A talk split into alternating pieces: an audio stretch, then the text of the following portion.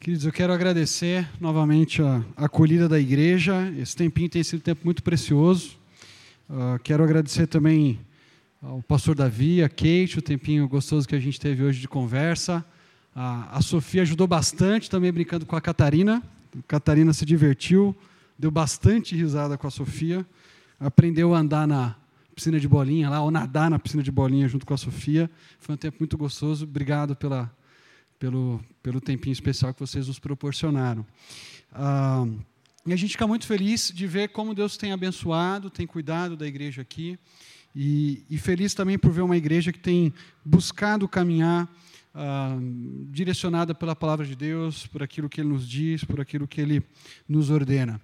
Ah, estivemos também um pouquinho antes com um casal de amigos que vieram conosco, né? então os visitantes hoje, um dos visitantes, Renan e a Mariana, ah, são amigos queridos, tivemos um tempinho com eles agora à tarde, estudaram com a Fabiana durante o seminário, e eu acho que a minha esposa não está aqui de novo, né? deve estar com a Catarina por aí.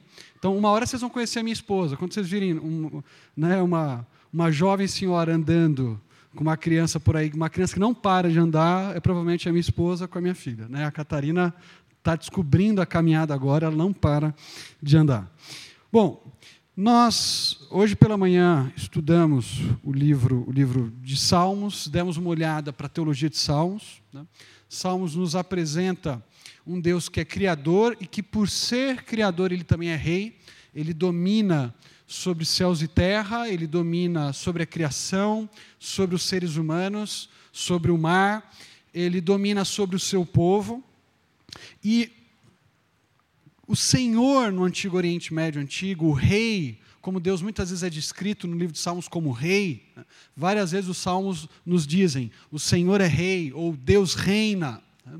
O rei ele tinha algumas características no Antigo Oriente Médio. Uh, e quatro dessas características principais eu definiria como, uh, primeiro, um justo juiz, segundo, um senhor que é fiel à aliança que ele faz com o seu povo, Terceiro, um pastor que cuida do seu povo. Em quarto lugar, uh, um guerreiro poderoso. Os reis eles tinham um pouco dessa figura do grande guerreiro, daquele que liderava o seu povo na batalha. E nessa noite eu quero tocar na primeira característica desse rei, que é um juiz justo. É exatamente por Deus ser juiz é exatamente por Deus julgar a causa daqueles que nele confiam, é exatamente por Deus ser o juiz de toda a terra que os salmistas recorrem a ele. Pedem a ele para que ele faça justiça, pedem a ele para que, eles, ah, para que ele os declare inocentes, pedem a ele para que ele condene os ímpios. E talvez você já tenha ouvido essa frase, ou talvez até dito essa frase: a justiça tarda, mas não falha. Todos nós algum dia da nossa vida, algum momento, já ouvimos essa expressão: a justiça tarda, mas não falha. Por trás desse ditado, por trás dessa frase, está a convicção de que, em algum momento, seja num tribunal, ah, ou na história posterior, ou em algum evento, toda a verdade será revelada, o ímpio será condenado e o justo absolvido. A, a ideia de que a justiça falha, tarda, mas não falha, é a ideia de que, ou a esperança de que, uma hora, ah, nós vamos receber a retribuição que esperamos, ou o outro receberá a retribuição que ele merece. Ah, o povo brasileiro tem, parece, resgatado um pouquinho a confiança na justiça, talvez nem tanto, mas especialmente com os últimos casos da Lava Jato, o pessoal parece que tem colocado um pouco mais de expectativa na justiça humana. E, e de fato, a justiça brasileira tem, tem feito algumas coisas novas, diferentes daquilo que nós estamos acostumados. Por outro lado, nós continuamos vendo juízes que praticam ações muito complicadas. Né? É, recentemente, algum tempo atrás, nós vimos o exemplo daquele juiz uh, que estava uh, julgando o, caso do, Ike Batista, né? e usando um dos bens apreendidos, certo? Que era um carro para andar para lá e para cá uh, com, aquele, com, a, com aquele automóvel, sendo que aquele automóvel tinha sido apreendido pela justiça e não lhe pertencia. E aí, quando o caso estourou e todo mundo ficou sabendo, aquele juiz acabou sendo afastado da sua função. E quando nós olhamos para esse caso, nós lembramos que, de fato, a justiça humana talvez ela falhe, sim. A justiça humana comete os seus erros. Não dá para a gente esperar da justiça especialmente no nosso país, uma, uma, uma perfeição. Não dá para nós esperarmos que juízes sempre acertarão e sempre ah, praticarão a justiça ao decidir casos, ao decidir questões, sejam elas no âmbito individual, sejam elas no âmbito maior, no âmbito da nossa nação. Mas quando nós pensamos na justiça de Deus, nós podemos dizer sim, que a justiça de Deus, embora pareça demorar da nossa perspectiva, é uma justiça que não falha. Deus ele é retratado no, livro de Salmos como um juiz perfeito, como um juiz que executa o seu juízo no tempo certo, como um juiz que às vezes para os salmistas parece tardar, parece demorar, no seu juízo, na sua ação, na condenação do ímpio, na absolvição do justo. Mas no tempo certo ele vem e faz a justiça dele. No tempo certo ele dá a sua sentença. No tempo certo ele dá a punição merecida para o ímpio. No tempo certo ele traz libertação, ele traz alívio para o justo. E é pensando nesse Deus que é um juiz justo, que é um rei que julga as causas do seu povo, porque no antigo Oriente Médio você tinha essa fusão, né? o poder executivo, que é o poder do rei, se mistura com o poder judiciário. O rei era aquele que julgava as causas do povo. E é pensando nisso que o salmista, no Salmo 43, escreve a oração que nós encontramos ali. Eu convido você a abrir no Salmo 43. Nós não leremos o salmo inteiro, leremos apenas dois versículos. Eu quero destacar dois atributos de Deus, ou dois aspectos do caráter de Deus para vocês nessa noite, contidas aí nesses dois versículos. Salmo 43, versículos de 1, versículos 1 e 2. Diz assim o nosso texto: Faze-me justiça, ó Deus, e defende a minha causa contra um povo infiel. Livra-me dos homens traidores e perversos Pois tu, ó Deus, és a minha fortaleza. Por que me rejeitaste? Por que devo sair vagueando e pranteando, oprimido pelo inimigo? Interessante que o Salmo 43 é um salmo que está inserido num contexto maior. O Salmo 43 provavelmente ele não é um salmo individual, ele está unido ao Salmo 42. Isso porque o refrão que aparece no Salmo 42 se repete no Salmo 43. Então, o refrão que, que, que, ocorre no versículo 5 do 42, que ocorre no versículo 11 do 42, também aparece no 43, 5, que indica provavelmente uma unidade. É um salmo apenas que depois foi dividido. Né? O refrão que diz: Por que está abatido, ó minha alma? Por que te perturbas dentro de mim? Espere em Deus, pois ainda o louvarei. Esse refrão se repete. A, a impressão do salmista de que ele foi rejeitado por Deus, que nós encontramos aqui, especialmente ah, no versículo 2, também ocorre ah, lá no 42,9, quando ele diz: Direi a Deus minha rocha. Por que te esqueceste de mim? Por que devo sair vagueando e pranteando, oprimido pelo inimigo? É, é essa mesma frase que ocorre aqui em 42,9 ocorre também ah, em 43,2. Então, provavelmente nós temos um, um mesmo salmo, então nós precisamos ler o Salmo 43 à luz do 42 e perceber um progresso aqui. No Salmo 42, ou na primeira parte desse salmo, vamos chamar assim, ah, nós percebemos um salmista que está olhando muito para si, ele está conversando com a sua alma, ele se refere a Deus na terceira pessoa, ele se lembra de situações do passado, quando ele estava com o povo de Deus, louvando a Deus no templo. Ele se lembra de situações onde ele podia se aproximar de Deus ali no templo de Jerusalém e louvar a Deus. Mas agora ele se descreve como alguém abatido, alguém triste, alguém que foi atingido pelo turbilhão de Deus. Provavelmente ele está no norte de Israel, no Salmo 42, 6, nós ficamos sabendo, sabendo que ele está ali perto do Monte Hermon, provavelmente onde nascia o Rio Jordão, onde a gente tem várias corredeiras ali do Rio Jordão, ele está distante do Templo de Jerusalém, está distante das festas, da celebração do povo, e ele está muito abatido. E vira e mexe, ele se refere a Deus na terceira pessoa, ele fala sobre Deus, ele fala que ele tem sede de Deus, ele fala que ele vai orar a Deus, mas nós encontramos pouco um discurso na segunda pessoa, onde ele se dirige diretamente para Deus. Na verdade, o único momento em que ele se dirige a Deus no Salmo 42, na primeira parte desse grande Salmo 42 e 43, é, são nos versículos 6 e 7, quando na verdade ele se dirige a Deus simplesmente para descrever o que ele está passando a tribulação, a dor, a angústia.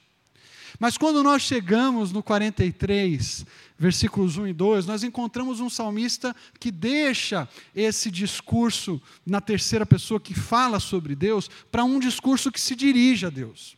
Para um discurso que apresenta diante de Deus de forma clara aquilo que ele está sentindo para um discurso que deixa de conversar com a própria alma, apesar de, de ele, desse refrão retornar lá no 43,5, você tem um discurso onde ele conversa, começa a conversar mais com Deus, onde, onde, ele começa a apresentar mais diante de Deus o seu problema, especialmente nos versículos 1, 2, 3 e 4. E é interessante porque isso mostra para a gente como a esperança do salmista passa a ser restaurada quando ele deixa de se dirigir para si, ele deixa de olhar para a sua alma e conversar apenas com a sua alma e começa a conversar com Deus. E começa a apresentar para Deus a sua situação. Ele deixa de perguntar para a alma por que ela está abatida. Ele deixa de falar para a alma, espere em Deus. E ele decide agora conversar com o próprio Deus e falar: Senhor, a minha situação é essa. Senhor, eu preciso da sua ajuda. E aqui a esperança começa a renascer. Ah, é interessante que há um antigo escrito egípcio chamado Debate sobre o Suicídio, onde você tem a conversa de um sujeito conversando com a alma dele. E ele diz para a alma dele que talvez, diante das grandes misérias que nós temos na vida, vale a pena dar um fim para essa vida. E a alma dele diz: não, não, não faz isso não. Apesar da vida ser complicada, é, a morte não é um bom fim. E aí eles começam a conversar, ele, a alma dele, né? Talvez ele seria um esquizofrênico hoje, né? mas ah, naquela época o pessoal não tinha essa, toda essa classificação. E ele. E nós não sabemos como é que termina essa história, porque o final do texto está deteriorado.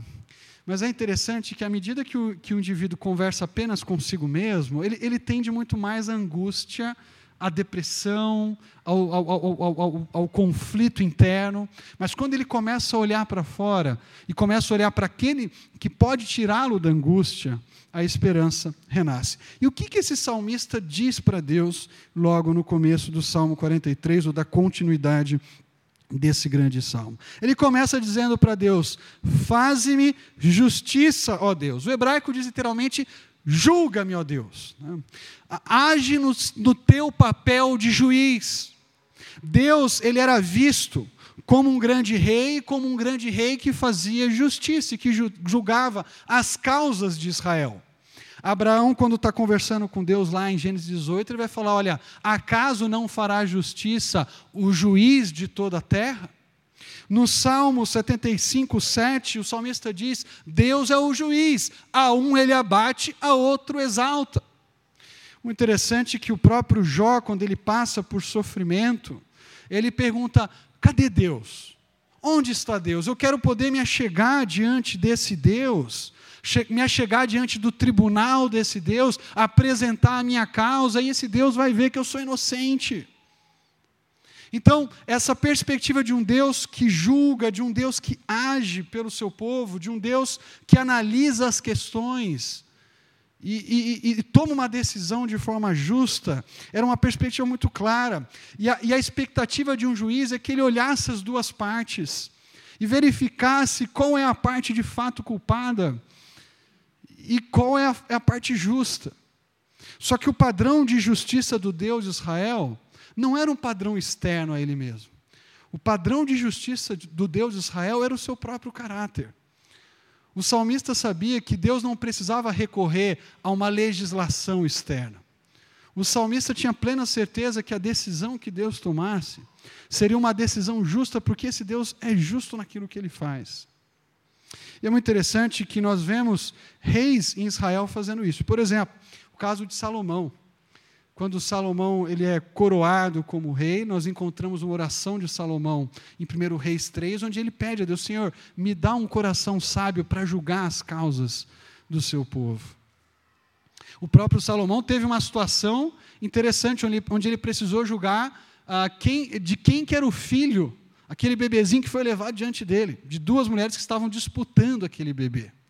Então, era muito claro para Israel que o papel do rei era um papel de juiz. O Salmo 96 que diz: "O Senhor é rei", termina dizendo, e ele vem, ele vem para julgar a terra, julgará os povos com justiça e as nações com equidade. Então o salmista sabe que ele pode recorrer a esse Deus.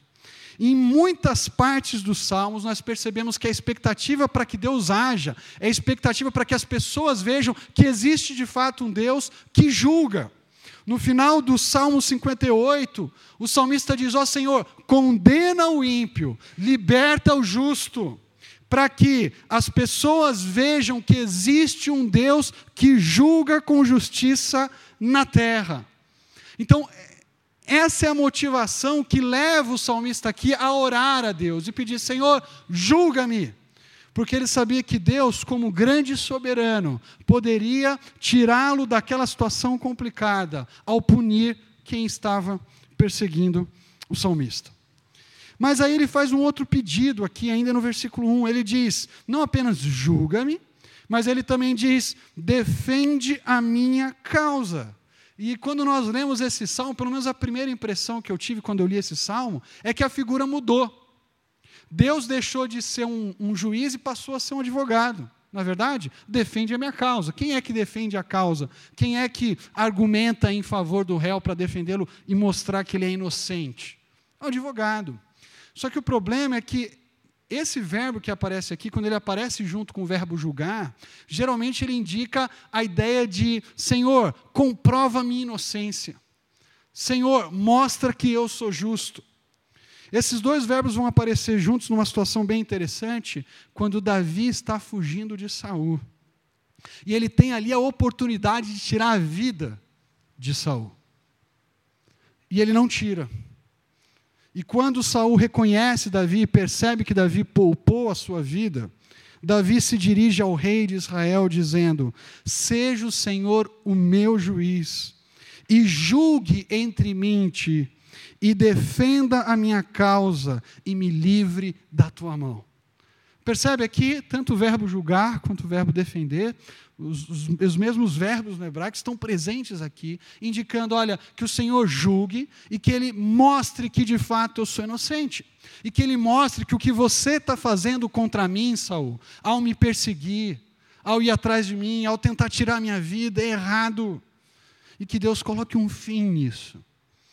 Esses mesmos dois verbos vão aparecer em Isaías 1,17 quando um, um sete, perdão, quando o profeta diz para as autoridades de Israel que eles deveriam julgar os, os órfãos e defender a causa das viúvas. A ideia básica é o juiz cuidando daqueles que eram menos favorecidos, o juiz se preocupando com aqueles que não tinham a quem recorrer, o juiz que se preocupa, que não vê o rosto, no sentido de que esse juiz ele julga retamente, ele não favorece um por interesses mas ele avalia a questão de forma plena e inocenta o justo.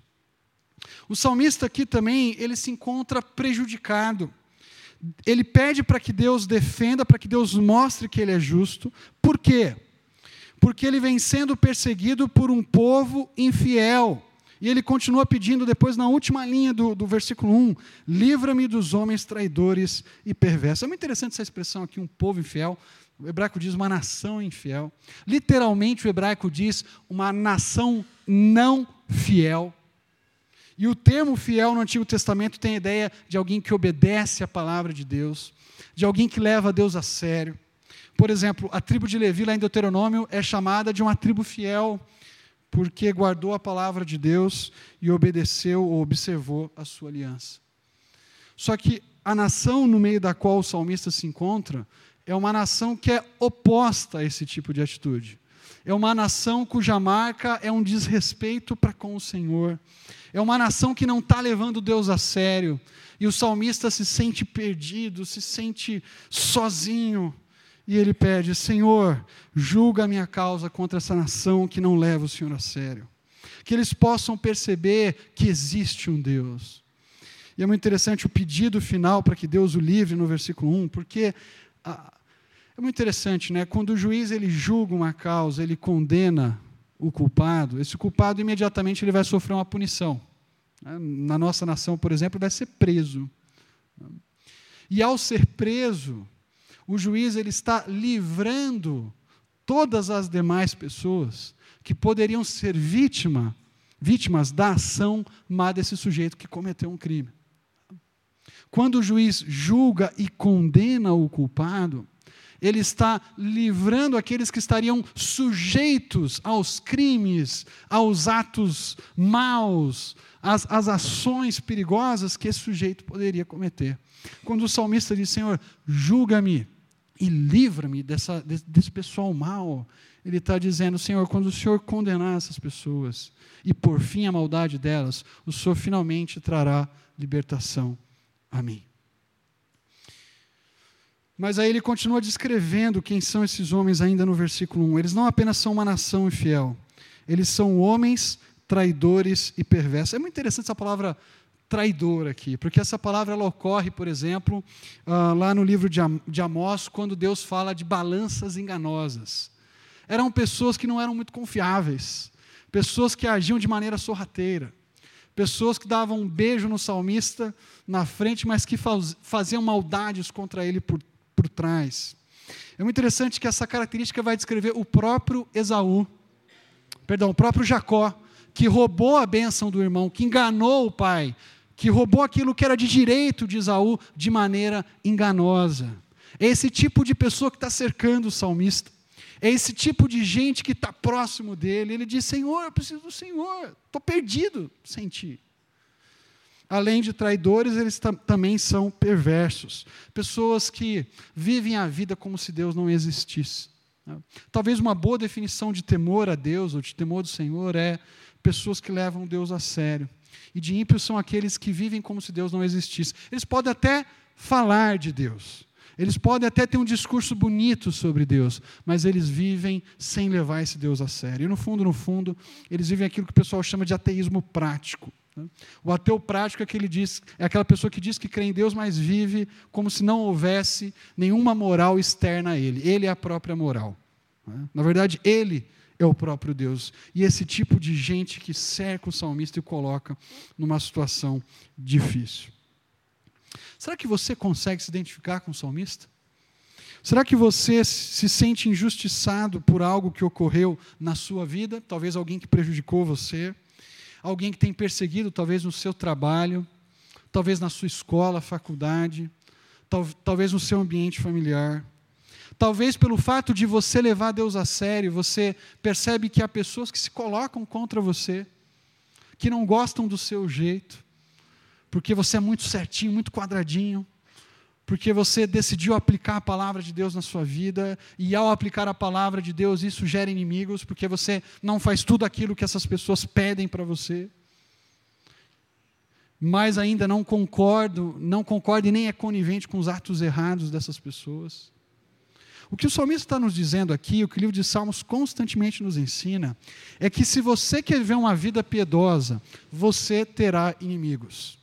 Não inimigos que você uh, procurará, mas pessoas que, por você amar a Deus e levar a Deus a sério, vão odiá-lo.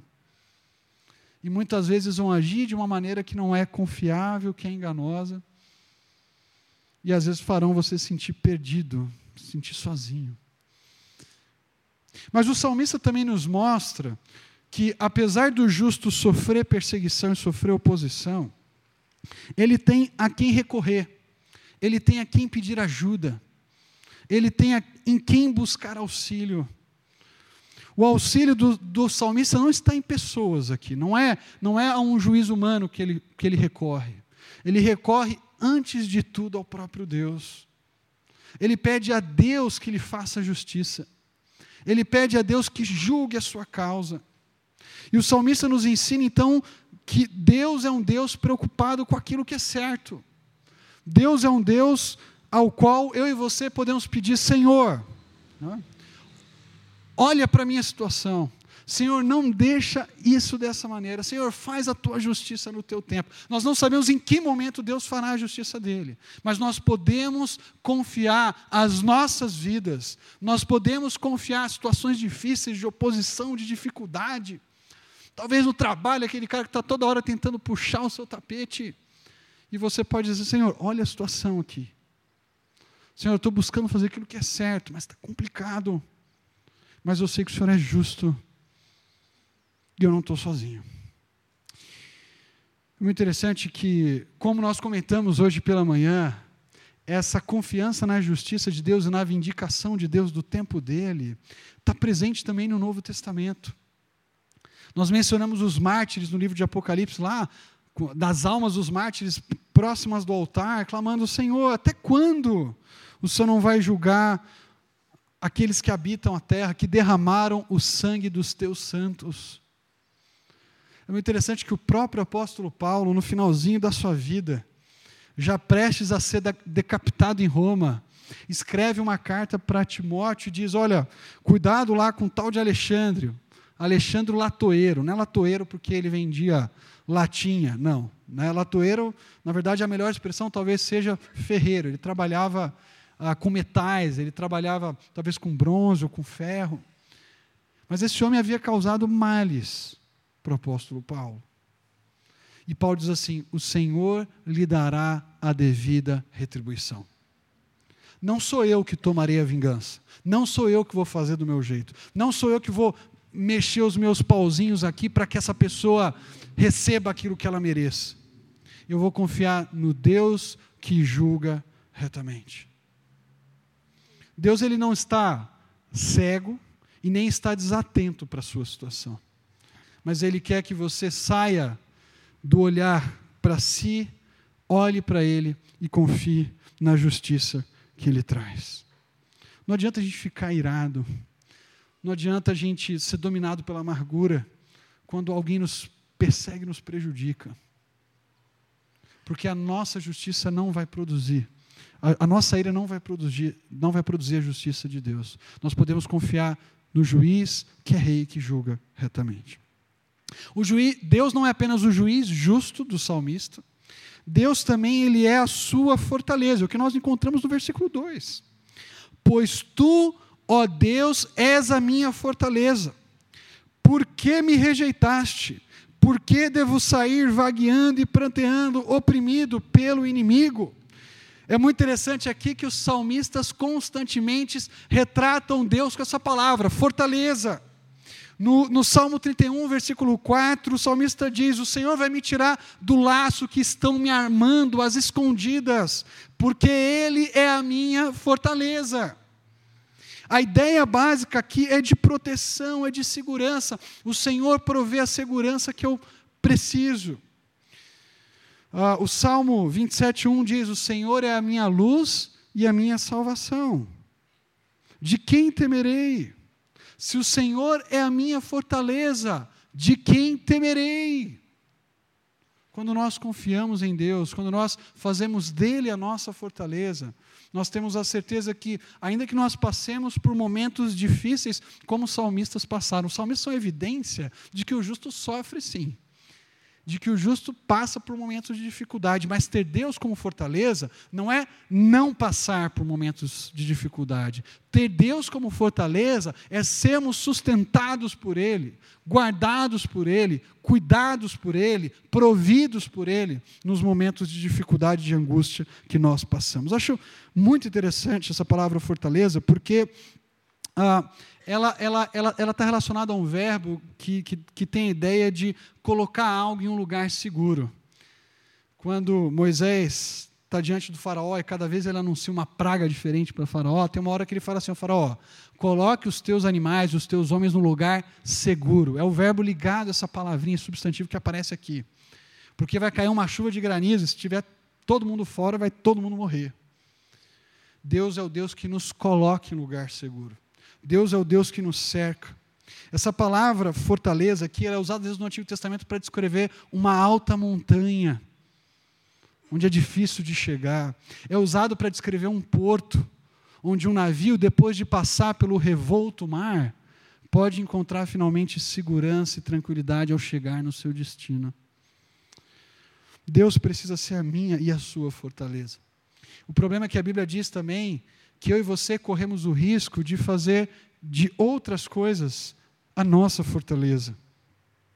Salmo 52, 7 fala do homem que não, que, que não faz de Deus a sua fortaleza, e em lugar disso ele confia na grande quantidade dos seus bens.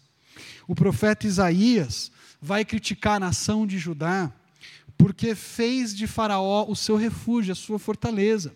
Isaías diz para eles: o refúgio do Faraó se vos tornará em vergonha, e o abrigo na sombra do Egito em confusão. Buscar o refúgio no lugar errado é encontrar vergonha e confusão. Buscar refúgio no lugar errado é se sentir ainda mais em risco do que experimentar o cuidado de Deus porque o Senhor é a fortaleza dos justos no dia da tribulação. Então, porque o salmista tem essa convicção de que Deus é a sua fortaleza, que ele pede para que Deus lhe faça justiça. E é porque o salmista tem essa convicção de que Deus é a sua fortaleza, que ele está um pouco confuso aqui.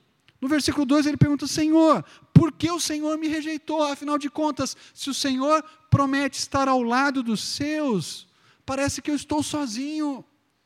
E ele tem uma oração aqui muito franca e muito honesta com Deus. Não é a primeira vez que um salmista pergunta para Deus: Senhor, por que o Senhor nos rejeitou?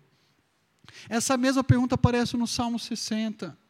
Essa mesma pergunta aparece no Salmo 44, quando a nação de Israel é destruída, arruinada por um inimigo, numa guerra. E o salmista pergunta: Senhor, por que o Senhor nos rejeitou? E é claro que o salmista sabe que Deus é um Deus onipresente. É claro que o salmista tem convicção do poder de Deus, mas ele se sente desamparado. E ele sabe que esse mesmo Deus, que é um Deus em que ele pode confiar, é um Deus com o qual ele pode ser muito franco e muito sincero. É um Deus que ele pode descrever as suas emoções. Ele diz para Deus: Deus, por que, que eu tenho que sair vagueando?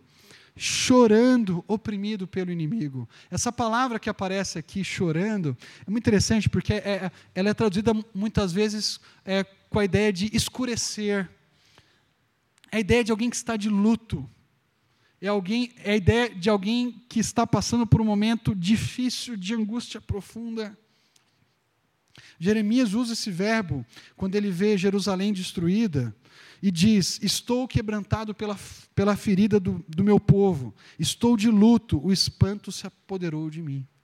Então, o salmista, ele deixa de conversar com a sua alma, ele deixa de tentar motivar sozinho a própria alma, e agora ele olha para Deus. E ele diz: Senhor, eu sei que o Senhor é minha fortaleza. Senhor, eu sei que o Senhor é o meu refúgio, eu não tenho dúvida disso.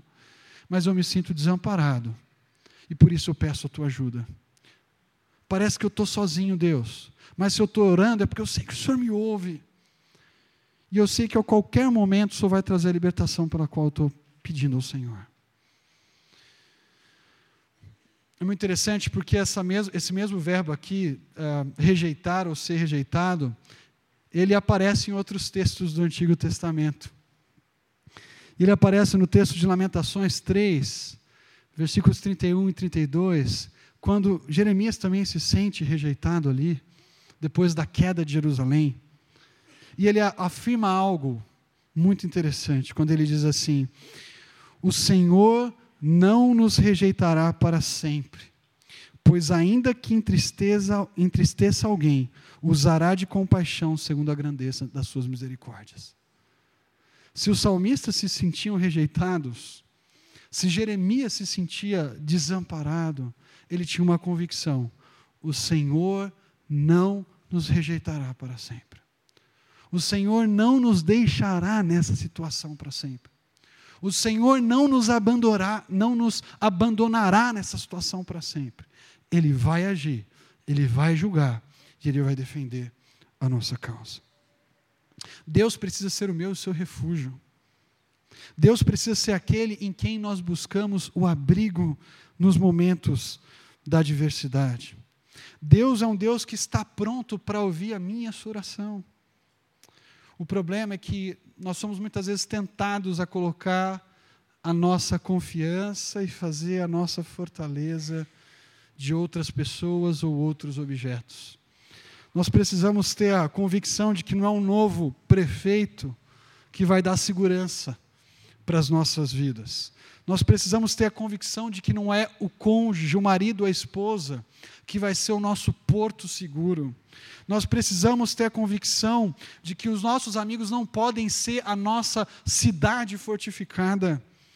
Nós precisamos ter a certeza de que o dinheiro não é a fonte do nosso descanso, da nossa tranquilidade. Deus é a nossa fortaleza. Deus é o nosso refúgio. Ninguém pode suprir o que só Deus pode suprir. A minha esposa não pode suprir a, a, fortaleza, o refúgio, a segurança que só Deus pode me suprir. E quando nós fazemos de qualquer pessoa, qualquer situação, qualquer objeto, a nossa fortaleza, a nossa segurança, nós estamos fazendo dessa pessoa o nosso Deus, em, lugar de confiar no único Deus que merece a nossa confiança plena. Não tenha medo de se achegar diante de Deus e de se derramar diante dele nos momentos de adversidade. Os salmistas nos dão vários exemplos de que nós podemos usar uma linguagem franca com Deus. Os salmistas foram inspirados por Deus para nos legar orações que nos orientam e nos mostram como devemos orar. Em outros momentos, como no Salmo 103, o salmista vai dizer: Até quando, Senhor? Até quando? No Salmo 44, o salmista vai dizer: Senhor, levanta-te, acorda, desperta e age. Deus é um Deus que merece o nosso respeito nas nossas orações, mas é um Deus que está aberto para ouvir as nossas orações. Um Deus que compreende os nossos momentos de dificuldade e entende quando nós, muitas vezes, ou em algumas vezes, nos sentimos desamparados. Por fim, eu queria encorajar você com a mesma esperança que encorajou Jeremias no momento em que Jerusalém foi destruída, e ele disse: O Senhor não nos rejeitará para sempre. Eu e você, ainda que nós não recebamos a devida recompensa ou o devido julgamento, ainda que nós não vejamos o ímpio recebendo a devida punição dele em vida, nós podemos ter a certeza de que essa justiça de Deus no final será efetuada. No final, Deus vai enxugar as nossas lágrimas no final, Deus vai nos libertar de todo o mal. Deus vai nos levar salvos para o seu reino celestial. E Ele vai executar a justiça final. Quando finalmente nós estaremos em novos céus e nova terra. Quando finalmente nós estaremos diante do juiz de toda a terra, experimentando a justiça e a libertação que Ele traz. Deus não vai nos rejeitar para sempre ainda que Ele nos permita passar por momentos de angústia, um dia Ele vai pôr fim a isso. E o que me desafia e me conforta é ler o apóstolo Paulo já no final da sua vida também, lá em 2 Timóteo 4, versículo 18, quando ele se descreve naquela epístola, abandonado por todos. Lembra? Paulo dizendo para Timóteo: Eu fui abandonado, todos me abandonaram, só Lucas aqui me deu uma força. E apesar de se sentir abandonado, apesar de estar prestes a ser decapitado, ele pode dizer o seguinte, 2 Timóteo 4,18: O Senhor me livrará de toda obra maligna e me levará salvo para o seu reino celestial. A Ele seja a glória para todos sempre. Amém. E quando nós lemos isso, nós perguntamos: como assim, Paulo? O Senhor vai livrá-lo de toda obra maligna. Porque Paulo tinha certeza que, ainda que ele pudesse ser prejudicado por Alexandre, o latoeiro, que ainda que, que pessoas pudessem abandoná-lo, ainda que Roma cortasse a sua cabeça, eles não poderiam tirar uma coisa de Paulo. Eles não poderiam tirar a segurança de que Deus o levaria a salvo para o seu reino celestial. Deus era a fortaleza de Paulo. Ainda que nesse mundo ele não recebesse a justiça devida, ele sabia, ele sabia que Deus, no momento certo, o traria em segurança para o seu reino celestial. Eu quero terminar com uma historinha de um missionário que, durante a Segunda Guerra Mundial, acabou sendo apanhado por um cargueiro alemão, porque um, um navio norte-americano tinha sido torpedeado e esse cargueiro alemão pegou esse missionário. Então, está nas mãos do inimigo agora. Foi colocado num porão, ele super preocupado durante aquela noite no meio do mar, ansioso, aflito, o que será que fariam com ele? Está cercado por pessoas ali que não querem o bem dele, pessoas que podem fazer um mal a ele a qualquer momento. E ele diz que ele começou a orar e ele lembrou do Salmo 121 que diz: O meu socorro vem do Senhor que fez o céu e a terra. E no momento o salmo diz o seguinte: Não dormirá aquele que te guarda. É certo que não dormita nem dorme o guarda de Israel. E depois de lembrar do salmo de 121 e meditar nesse salmo, ele disse o seguinte para Deus: Bom Deus, já que o Senhor é o Deus que não dorme nem dormita, o Senhor é o, aquele que vela, o Senhor é o guarda de Israel. Não há necessidade de nós dois ficarmos acordados nessa noite. Já que o Senhor vai cuidar de mim, já que o Senhor vai permanecer desperto, eu vou descansar e dormir. Esse missionário entendeu nesse momento que no meio daquela situação angustiosa, ele ainda podia confiar em Deus como a sua fortaleza. O Deus que não desampara, ainda que ele pudesse sentir desamparado, sozinho, naquele momento. Vamos orar?